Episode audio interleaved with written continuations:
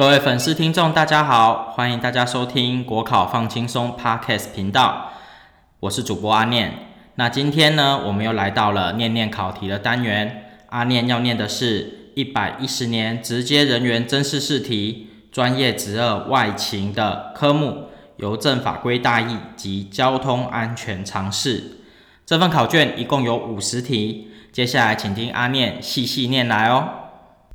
第一题，依邮政法规定，中华邮政公司于履行补偿后，发现原寄邮件之全部或一部时，应通知受领补偿者，得于多少通知之日起多久内退还补偿金之全部或一部，请求交付该项发现之原寄邮件。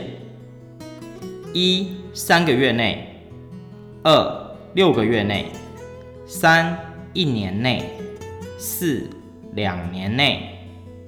答案是一三个月内。第二题，有关中华邮政公司应负担递送普及服务之邮件种类，下列何者错误？一、经交通部指定之文件或物品。二、单件不逾两公斤之函件；三、单件不逾二十公斤及长宽高合计不逾一百五十公分之快捷邮件；四、单件不逾二十公斤及长宽高合计不逾一百五十公分之包裹。答案是三。单件不逾二十公斤及长宽高合计不逾一百五十公分之快捷邮件。第三题，依邮政法第五条之一规定，中华邮政公司所提供之递送普及服务，下列叙述何者错误？一、服务范围仅限于我国境内。二、必须永久提供该项服务且品质良好。三，该服务需价格低廉。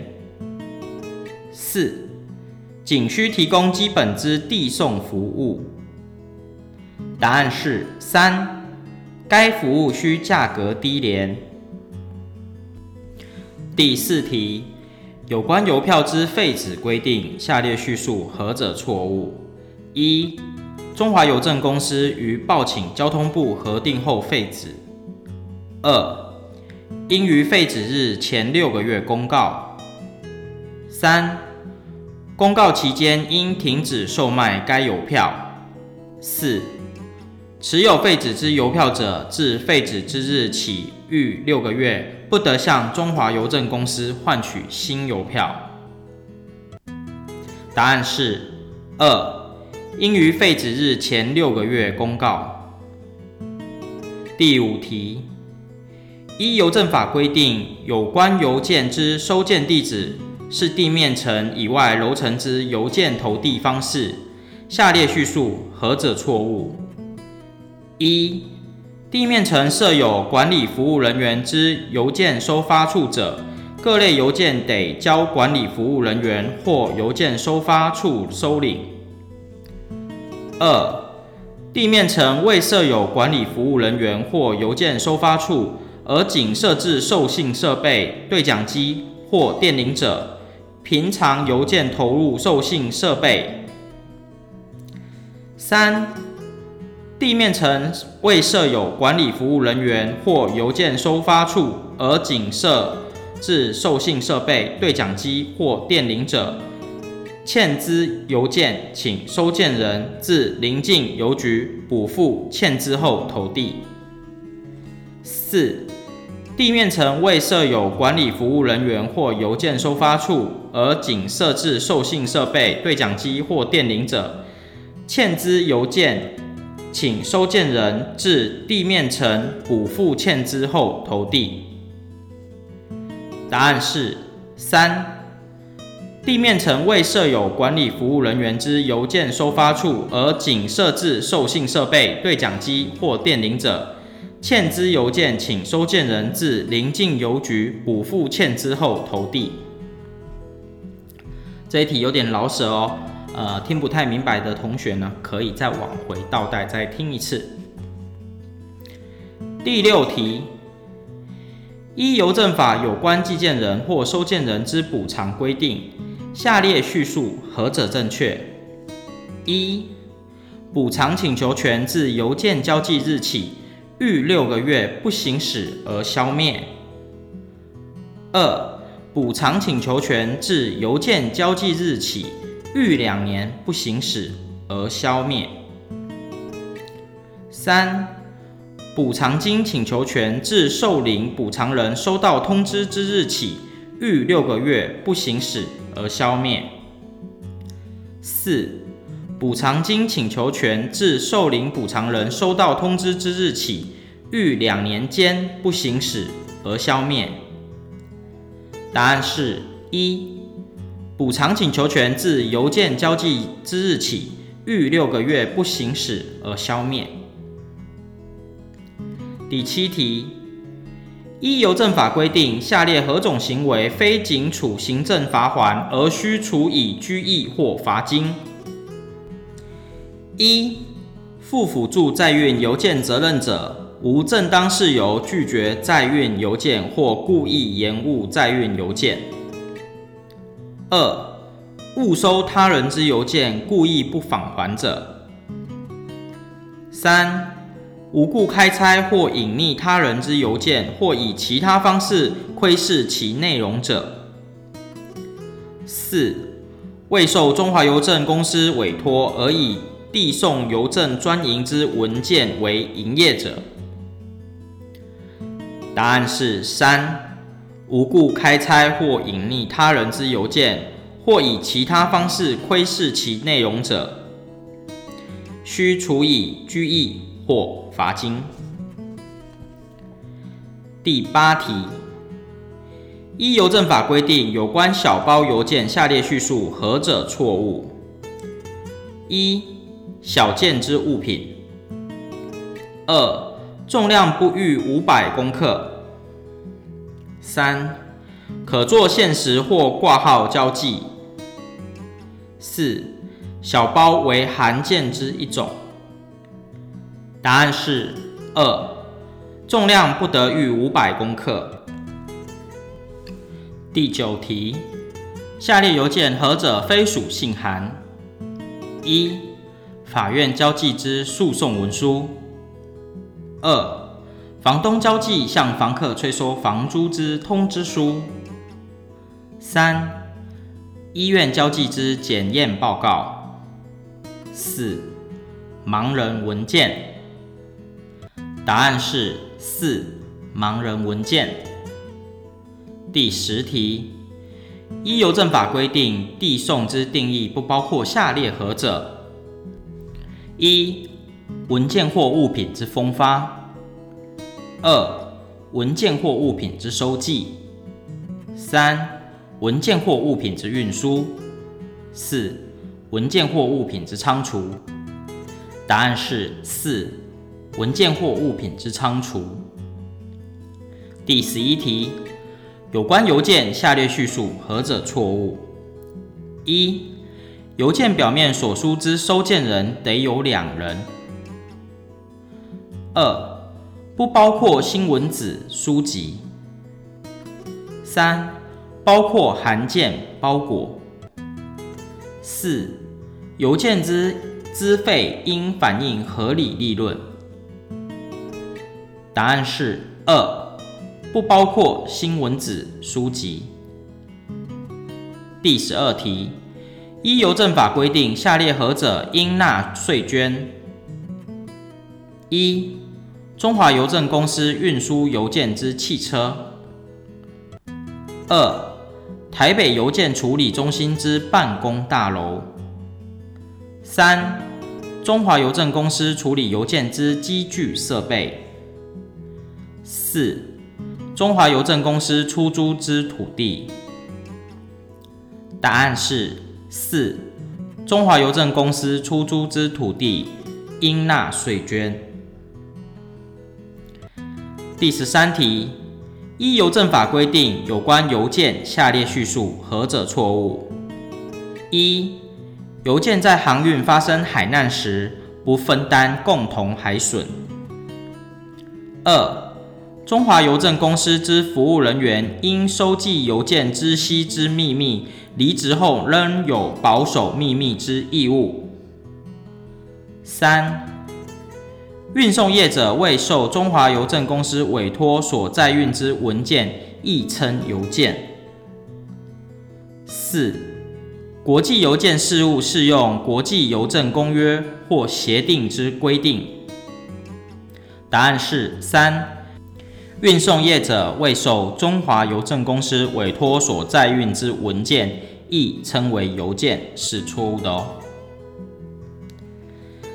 第十四题，有关违法邮政法第六条邮政专营之规定者，下列叙述何者正确？一、得处新台币十万元以上五十万元以下罚锾。二、对违反者，应先令其限期改正，如届期不改正，方得处罚锾。三、经通知其停止该等行为而未停止者，得按次处罚。四、中华邮政公司得派员会同检察机关实施行政检查。答案是三。经通知其停止该等行为而未停止者，得按次处罚。第十五题，依邮政法规定，下列何者应由交通部核定？一、盲人文件之支费；二、邮票的图案；三、有邮票幅志之明信片其价格；四、废纸已发行之邮票。答案是四，废纸已发行之邮票。第十六题，有关邮件应按信函交寄者，下列叙述何者错误？一、明信片表面非平整光滑或有突出部分者。二、国内邮件夹寄附件。三、直式明信片。四、纸张经折叠压制，外形类似明信片者。答案是三、直式明信片。第十七题，有关以新闻纸或杂志交寄邮件，下列叙述何者正确？一、国内定期发行刊物得向文化部申请登记。经同意后，向邮政公司以新闻纸或杂志交寄。二、国内定期发行刊物，每日或每隔七日按期发行者为新闻纸。三、国内定期发行刊物，每隔七日以上三个月以下按其发行者为杂志。四、国内定期发行刊物，经中华邮政公司认定属商业性广告，得依新闻纸、杂志交际。答案是三。国内定期发行刊物，每隔七日以上三个月以下按其发行者为杂志，是正确的哦。第十八题，依邮件处理规则规定，下列何者情形？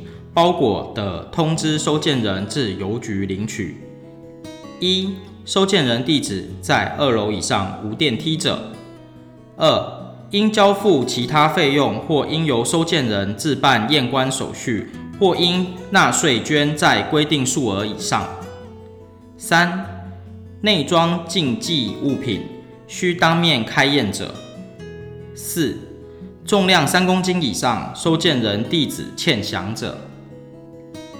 答案是二，应交付其他费用，或应由收件人自办验关手续，或应纳税捐在规定数额以上。第十九题，邮件经查有遗失、被窃、毁损、递送延误或挂号邮件未依中华邮政公司公告之处理规定递送，依邮政法应予补偿者，自持应自何时起为之？一、查询之次日起六个月内；二、查询之次日起三个月内；三、查询之次日起一个月内；四、查询之次日起十五天内。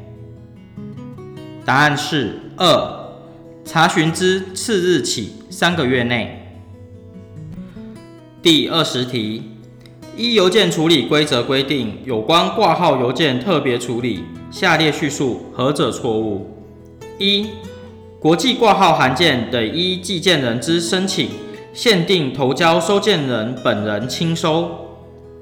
二、国际挂号邮件经寄件人报名价值加付报值费交寄者，为报值邮件。三、报值邮件或保价邮件之报值金额或保价金额，不得超过内装文件或物品之实际价值。四、挂号邮件经寄件人报名保价金额，加付保价费交寄者，为保价邮件。答案是二。国际挂号邮件经寄件人报名价值，加付报值费交寄者，为报值邮件。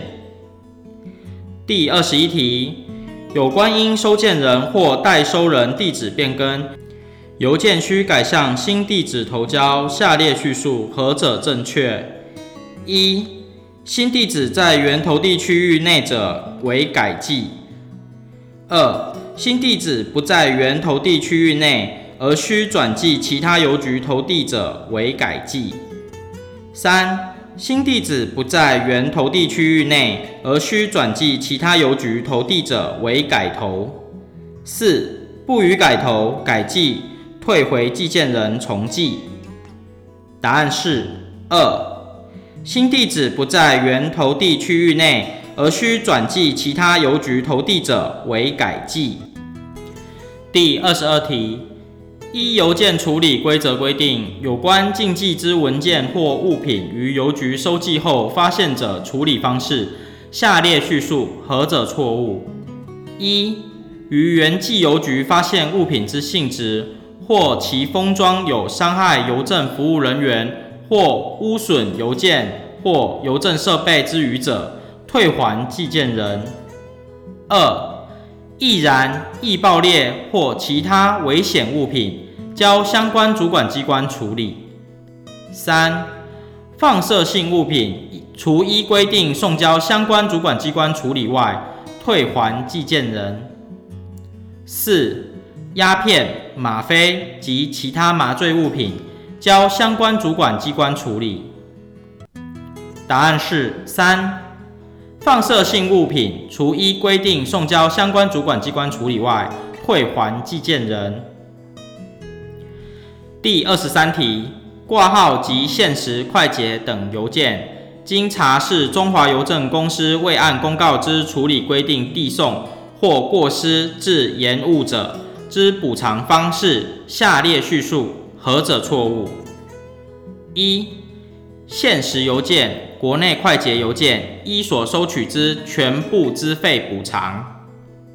二、国际快捷邮件依所收取全部资费之百分之五十补偿。三、国际挂号函件一所收取之全部资费补偿。四、相关补偿资费不含回执费。答案是三、国际挂号函件一所收取之全部资费补偿，这是错误的哦。第二十四题。某甲于一百一十年二月十七交寄国际快捷邮件至马来西亚，重量为一点一公斤，邮资五百四十元，托运单填写内件价值为新台币三千元。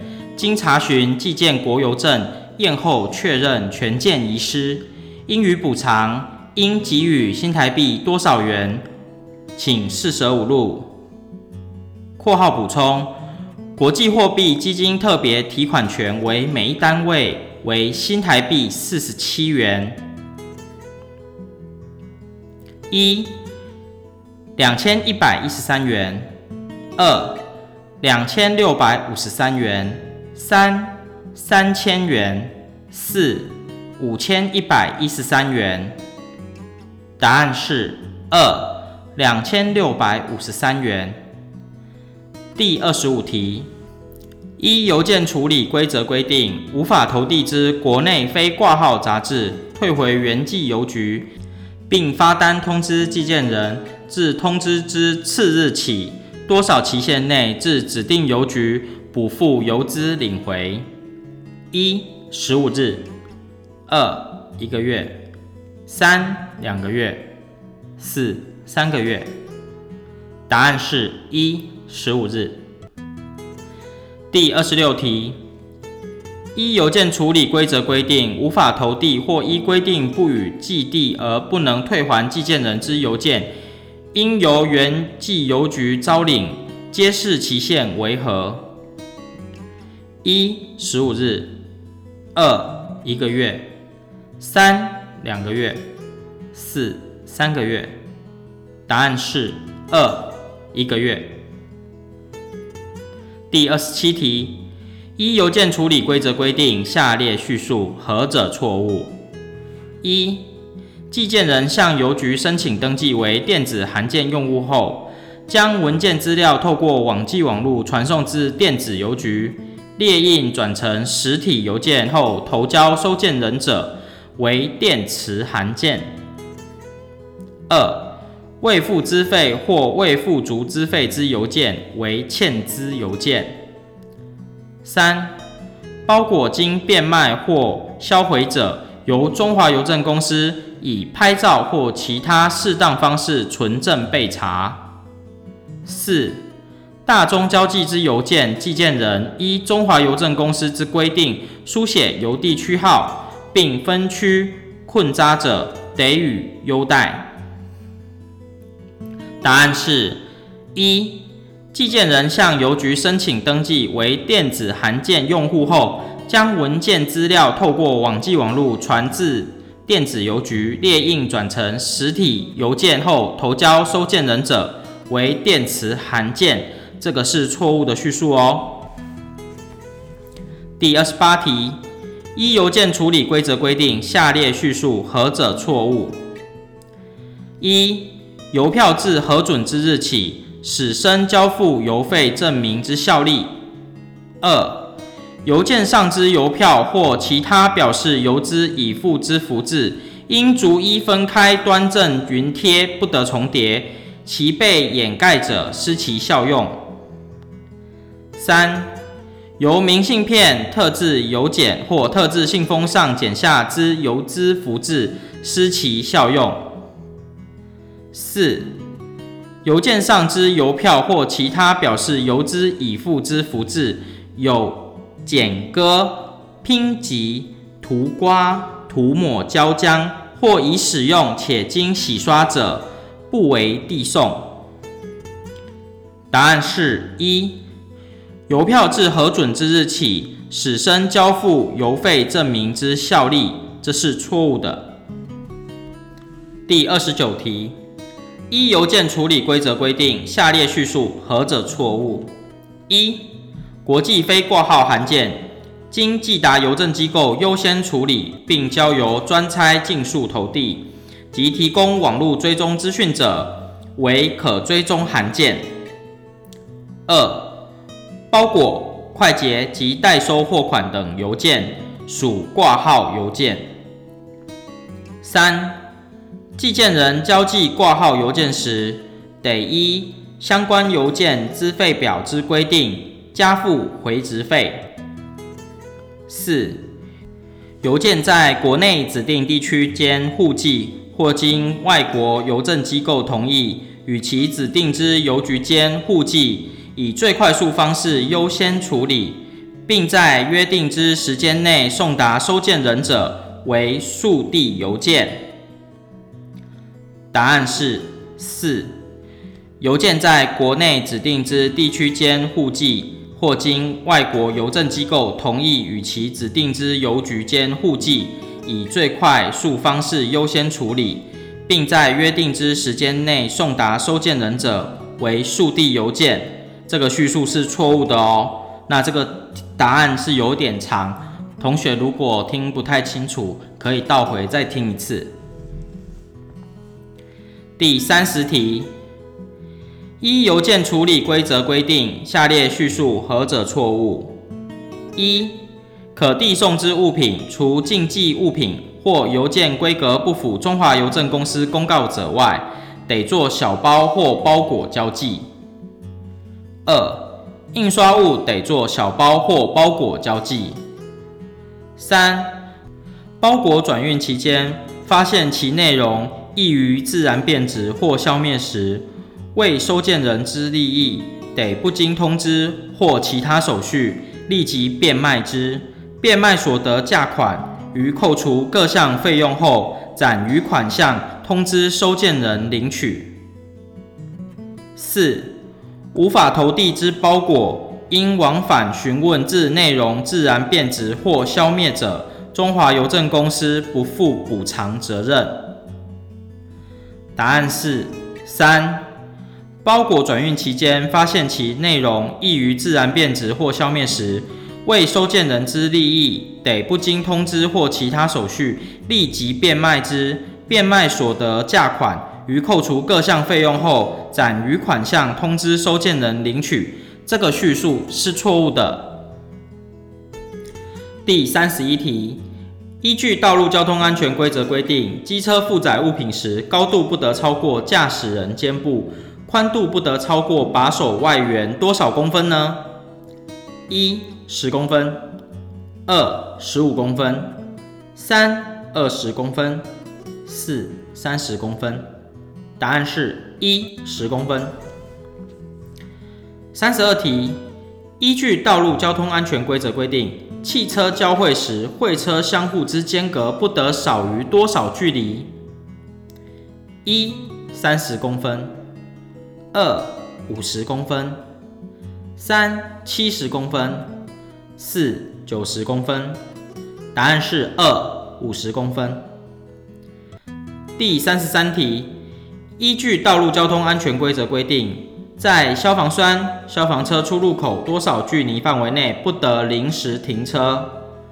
一、五公尺；二、十公尺；三、十五公尺；四、二十公尺。答案是一、五公尺。第三十四题，依据道路交通安全规则规定，汽车在单行道行驶时，应在快车道上按遵循方向顺序行驶，画有路面边线者，不得任意驶出路面边线。下列何者非属得驶出单行道路面边线之特殊情形？一、起始；二、准备停车；三、临时停车；四、超车。答案是四、超车。第三十五题，有关汽车在未划设慢车道之双向二车道行驶时，应遵循规定之叙述，下列何者正确？A. 在画有分向限制线之路段，超车时得驶入来车车道。B. 均应在遵循车道内行驶。C. 除准备停车或临时停车外，不得驶出路面边线。D，在画有行车分向线之路段超车时，不得驶越。选项一，仅 A、B 是正确的。选项二，仅 B、C 是正确的。选项三。仅 A、C 是正确的。选项是仅 C、D 是正确的。答案是二，仅 B、C 为正确的叙述。第三十六题，当您驾驶车辆行经某一无号志管制的交叉路口，临近路口前，经判断您具有优先通行路权。在准备通过路口时，发现横街有一车辆未停让行驶过来，此时最适当做法为下列何者？一、踩油门加速通过；二、明按喇叭示警；三、减速让其通过；四、停车阻挡其通过。答案是三，减速让其通过。第三十七题，《道路交通安全规则》第一百一十四条所订定酒精浓度标准零点一五，如何测得？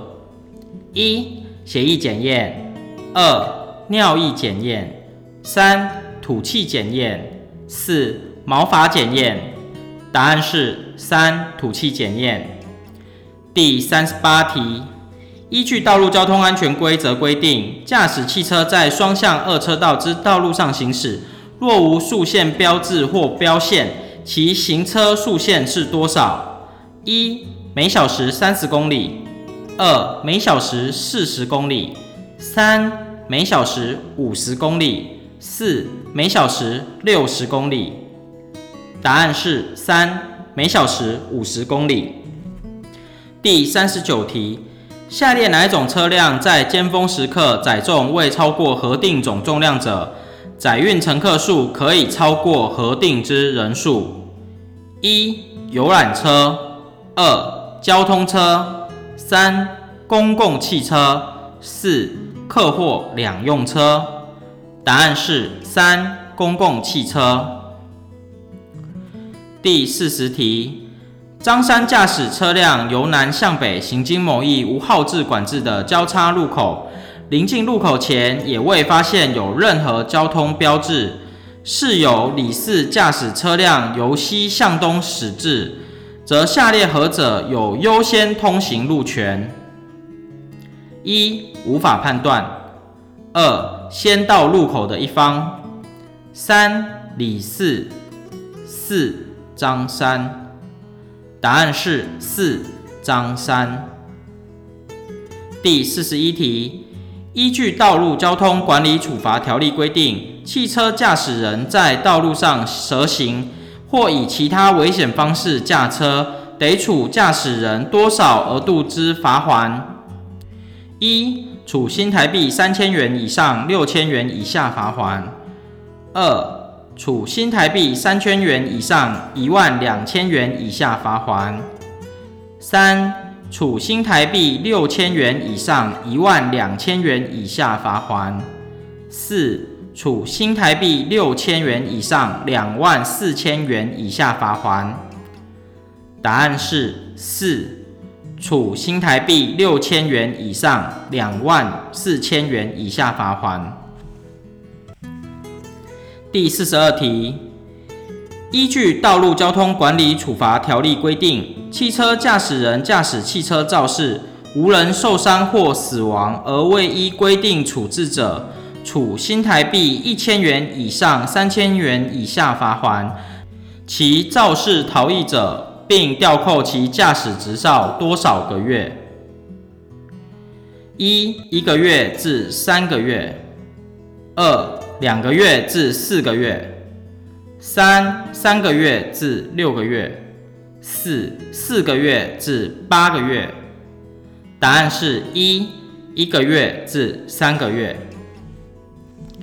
第四十三题，交通违规被举发，接获违反道路交通管理事件通知单后，违规人不服举发事实，依规定可于几日内向处罚机关陈述意见。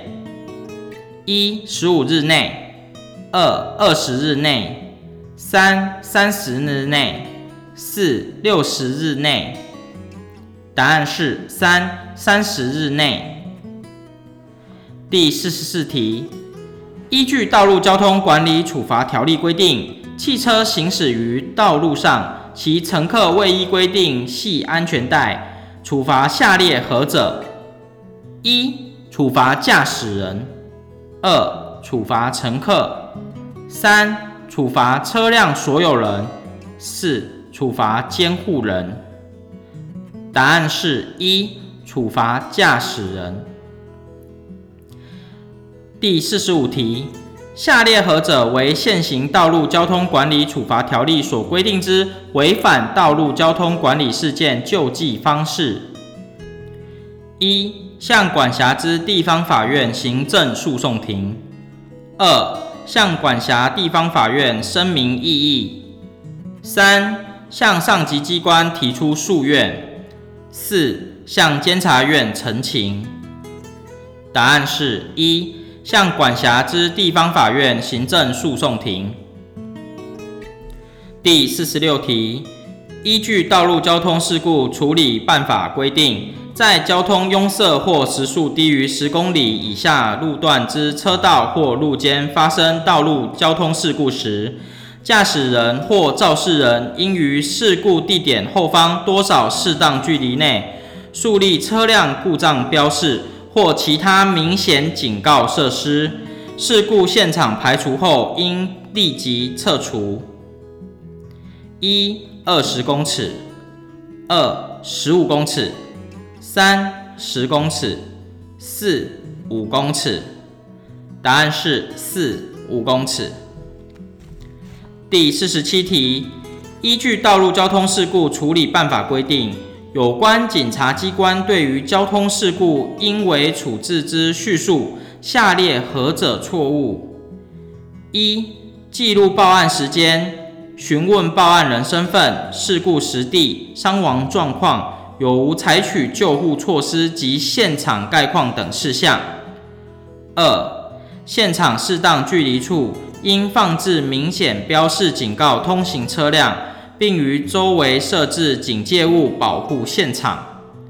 三、现场道路应予适当管制，疏导人车通行。除参加救援相关人员外，应管制民众驻足围观。四、警察机关于事故地点发现有疑似身心障碍者，应及时通知当地医疗主管机关予以协助。答案是四。警察机关于事故地点发现有疑似身心障碍者，应及时通知当地医疗主管机关予以协助。这个叙述是错误的哦。第四十八题，有关道路交通事故处理办法中，重大道路交通事故之定义，下列叙述何者错误？一、死亡人数在三人以上。二、死亡及受伤人数在五人以上。三、受伤人数在十五人以上。四、运送之危险物品发生爆炸、燃烧。答案是二、死亡及受伤人数在五人以上。第四十九题，发生交通事故后，未了解警察搜证记录详情。可于事故发生后几天向事故处理单位申请警绘图和照片。一、七天；二、十五天；三、二十天；四、三十天。答案是一、七天，也就是在一周以内要向警察来做申请哦。第五十题。发生道路交通事故，经报警处理，为了解事故发生原因，可以向警察机关申请下列哪一项资料？